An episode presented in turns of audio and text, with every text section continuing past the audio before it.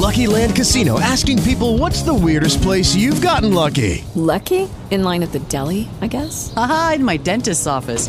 More than once, actually. Do I have to say? Yes, you do. In the car before my kids' PTA meeting. Really? Yes. Excuse me, what's the weirdest place you've gotten lucky? I never win and tell. Well, there you have it. You can get lucky anywhere playing at LuckyLandSlots.com. Play for free right now. Are you feeling lucky? No purchase necessary. Void where prohibited by law. 18 plus. Terms and conditions apply. See website for details.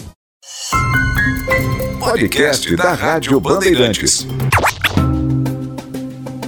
Entendendo a notícia, com Cláudio Zaidan.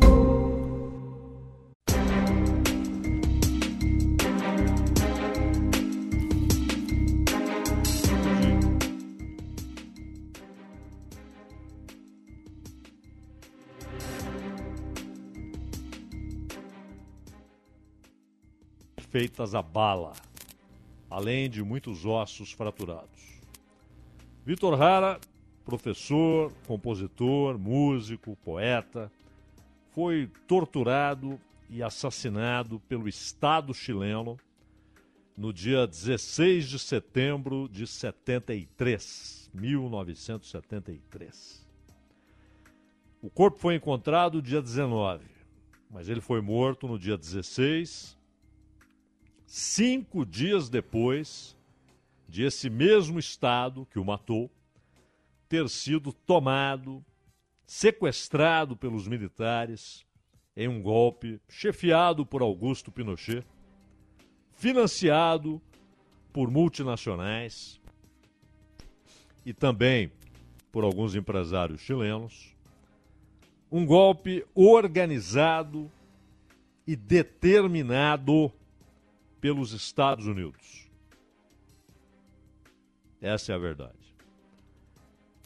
Inclusive, documentos do próprio governo americano, que só foram conhecidos 25 anos depois, demonstraram isso, provaram isso. O envolvimento direto dos Estados Unidos naquele golpe de Estado encabeçado por Augusto Pinochet.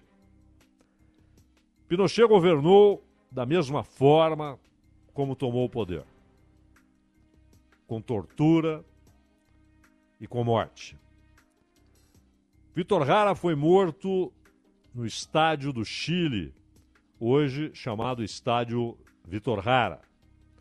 O compositor de Te Recuerdo Amanda e autor de Plegária a um Labrador, que é oração a um lavrador, a um trabalhador, a um campesino. Né? Ele foi um dos muitos assassinados naqueles dias pela ditadura recém-imposta aos chilenos. Aliás, parte considerável dos que morreram, dos que foram assassinados, dos muitos assassinados naqueles dias pela ditadura, parte considerável foi torturada e morta ali, no estádio do Chile, hoje estádio Vitor Hara, ou no ainda mais conhecido Estádio Nacional, que é o mais importante estádio de futebol do Chile, que foi usado como campo de detenção, tortura e morte. Esses dois estádios, Estádio do Chile e Estádio Nacional. Estádio do Chile hoje rara exatamente porque foi lá que torturaram, mataram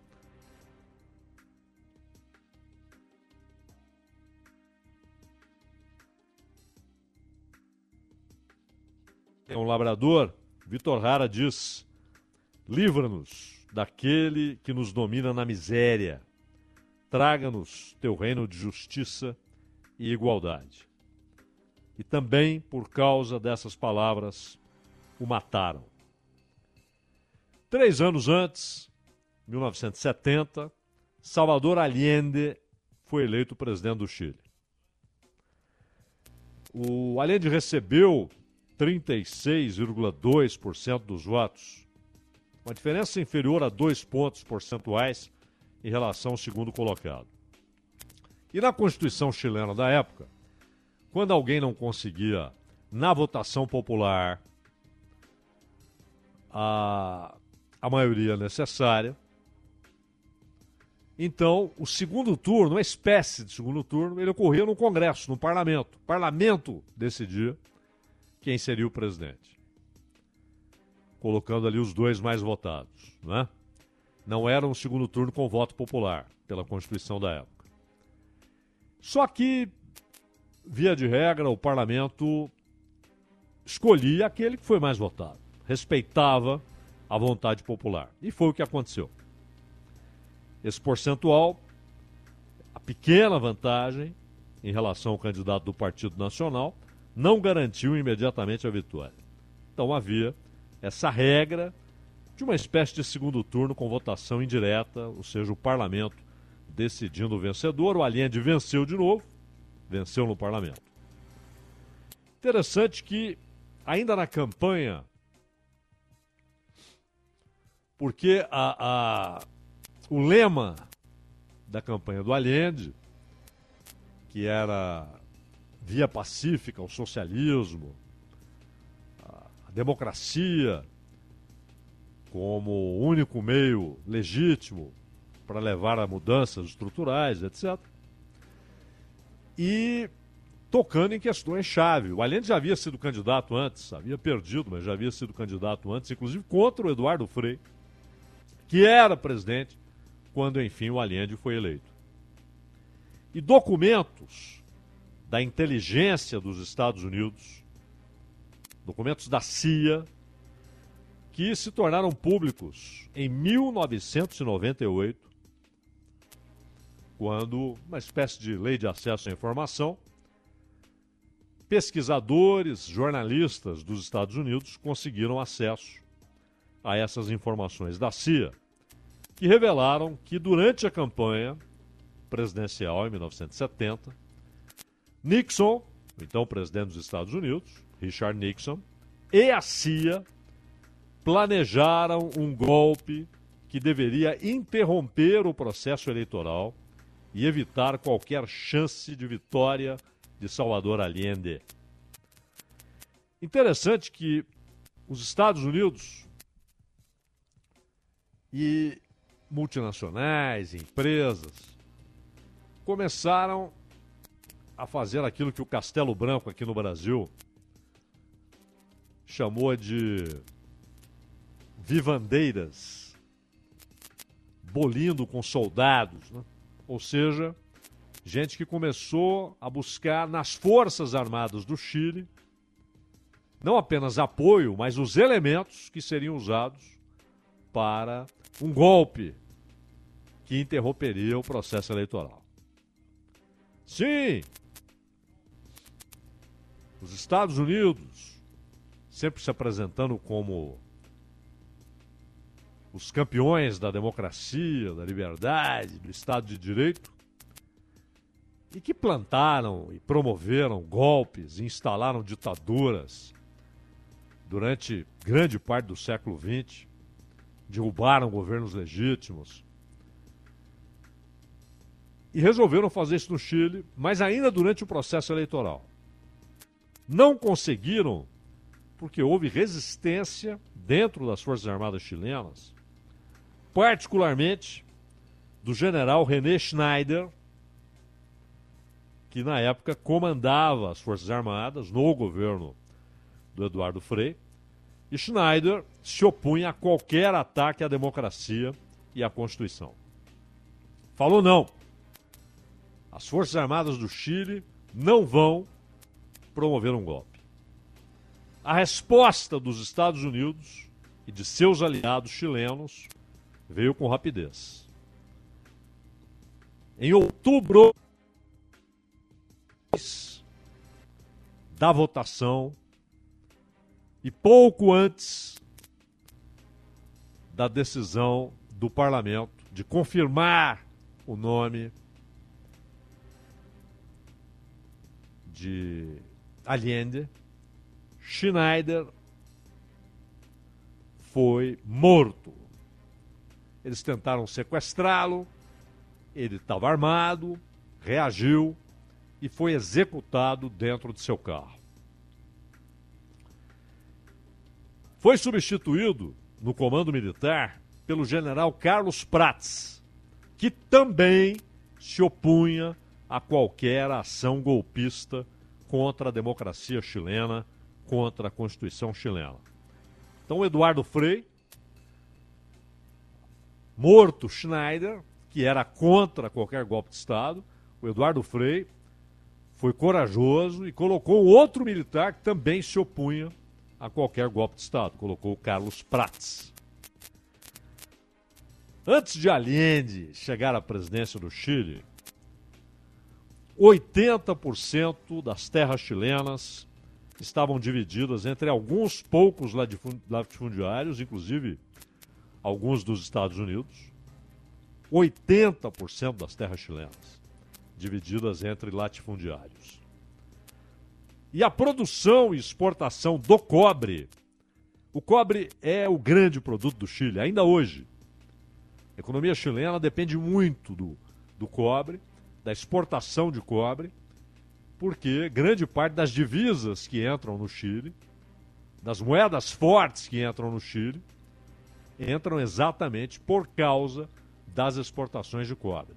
O Chile vende muito cobre, é um importantíssimo produtor.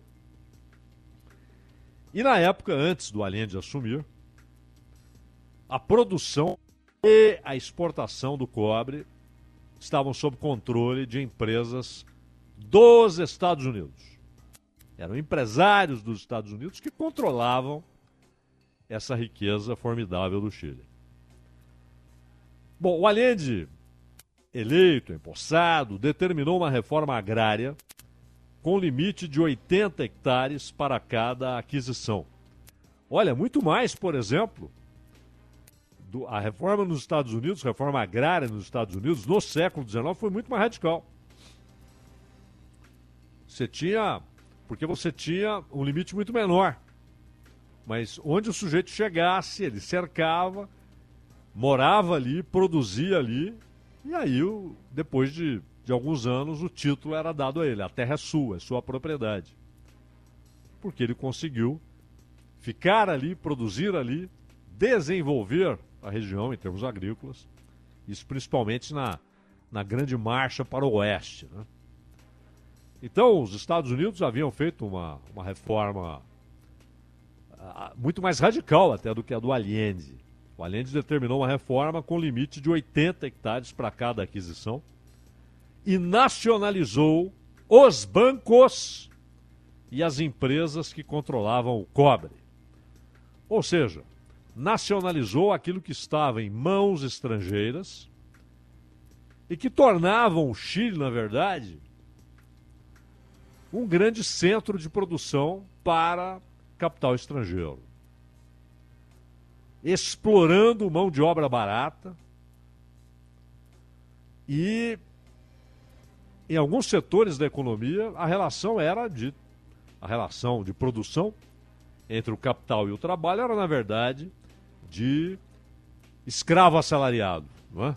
não é o escravo da senzala, era o escravo que recebia o salário. Essa era a condição. E os bancos deitando e rolando. Controlando o governo chileno, com títulos de dívida. E o Allende, então, nacionalizou tudo isso. Os bancos e as empresas que controlavam o cobre e fez uma reforma agrária. É claro que os banqueiros, os latifundiários e donos de minas de cobre, que eram, aliás, cidadãos dos Estados Unidos, buscaram apoio da Casa Branca, do Departamento de Estado, para tentarem derrubar Allende. E lá em Washington, o Richard Nixon o Nixon, na época, estava mergulhado, claro, na lógica da Guerra Fria. O mundo estava mergulhado na lógica da Guerra Fria. Os Estados Unidos estavam afundados militarmente no Vietnã. Afundados. E receando, lá em Washington, eles receavam uma nova Cuba, só que agora na América do Sul. E não havia como dizer: olha, estamos querendo livrar o Chile de uma ditadura. estamos querendo defender a democracia, o Estado de Direito. Não havia como, porque o Allende era um democrata. O Allende repudiava uma ação armada para tomada de poder. Ele só aceitava o voto. E foi eleito com ratificação do parlamento chileno. Então, mesmo assim, mesmo sem poder, mesmo sem poder usar esse argumento, os Estados Unidos não demoraram ao estabelecimento de um embargo contra o Chile. Nixon determinou um embargo contra o Chile. Como é que funcionou esse embargo? Impedindo empréstimos internacionais. Então, países e bancos e investidores, não só dos Estados Unidos, mas da Europa, do Canadá, do Japão, eles eram pressionados a não emprestarem dinheiro para o Chile. E também havia pressão para que os muitos aliados dos Estados Unidos suspendessem a compra do cobre produzido e exportado pelo Chile. O cobre, a grande riqueza nacional chilena. E aí, claro, com esse embargo, não conseguia empréstimo. Havia herdado uma dívida externa gigantesca. E com boicote ao cobre chileno, os resultados para o Chile eram óbvios. O PIB desabou, os dólares sumiram ou tornaram-se raros e a inflação disparou. Claro, tudo que era importado teve seu preço majorado muitas e muitas vezes. Isso também afetou o que era produzido no Chile, que usava insumos importados. PIB desabado, dólares raros, inflação lá em cima. E, simultaneamente, espalharam-se atentados contra a infraestrutura do Chile. Gasodutos, redes de eletricidade, houve uma sequência de atentados contra a infraestrutura chilena.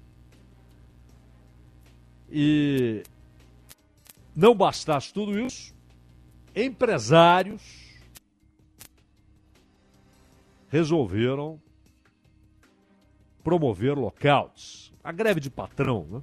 incluindo o transporte de mercadorias. Paralisaram o transporte de mercadorias. E o Chile, como o Brasil, aliás, depende muito de rodovias para escoamento da produção, para distribuição de mercadorias. Aí então o general Prats, que defendia o governo Allende, aconselhou o presidente a decretar estado de sítio. Salvador Allende resistiu, mas com o incessante crescimento daquela crise, atentados, falta de dólares, inflação subindo, empresário suspendendo atividades. Ele resolveu então atender ao pedido do, do Prates, concordou e mandou a proposta de um estádio de sítio para o Congresso. Os parlamentares negaram a autorização. E aí iniciou-se no Congresso e dentro das Forças Armadas pressão para a exoneração do general Carlos Prates, que resolveu se antecipar e, tentando poupar Allende, renunciou ao comando militar. E aqui vale abrir parênteses, abri-los e fechá-los, né? porque Carlos Prates, quando houve o golpe, ele sabia que seria morto. E ele foi para a Argentina mataram Carlos Prates na Argentina, isso antes do golpe militar na Argentina, que foi em 76. Colocaram uma bomba no carro em que ele estava, mataram Carlos Prates. A Dina fez isso, a Dina era a polícia política do Pinochet. Ela era chamada de Gestapo. do Pinochet.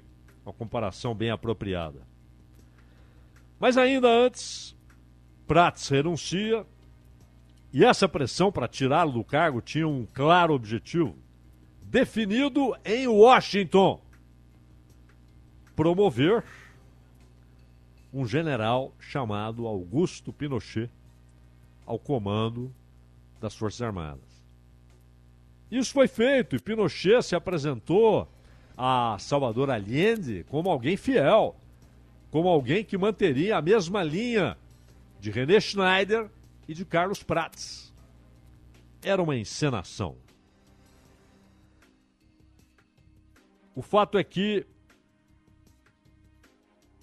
no dia 11 de setembro, os militares exigiram a renúncia do presidente, mas ele disse que ficaria. Salvador Allende, médico, e médico antes de político, rejeitou sempre a ideia de que a revolução deve necessariamente ser sangrenta.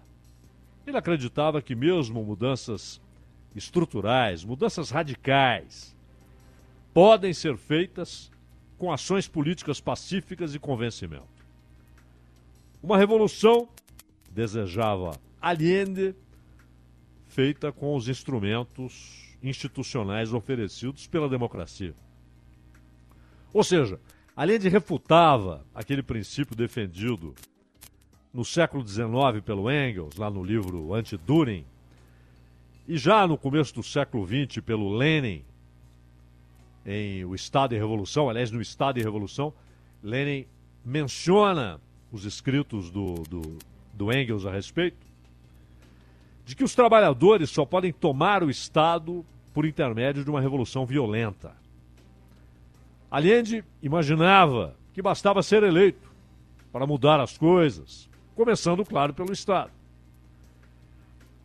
E parecia acreditar que o Estado é um árbitro neutro nos embates que opõem exploradores e explorados. Para Engels e Lenin, o Estado, em vez de expressar e representar toda a sociedade, ele expressa e representa interesses de grupos específicos ou seja, o Estado tem dono e usa seus instrumentos peculiares, inclusive a força, para defender os que o controlam. No dia 11 de setembro de 73, Allende negou-se a entregar a presidência para os militares golpistas. Estes, então, bombardearam o Palácio La Moneda, o Palácio Presidencial, onde estava Allende. Usaram até aviões, hein? Houve bombardeio com uso de aviões. Allende morreu. Disseram que ele se matou com um tiro. Pode ser. Pode ser que tenha se matado com um tiro. Inclusive usando a arma que havia ganhado de Fidel Castro, de presente. Mas também é verossímil que ele tenha sido fuzilado. E depois disseram que ele se matou. Não se sabe. Só quem estava lá.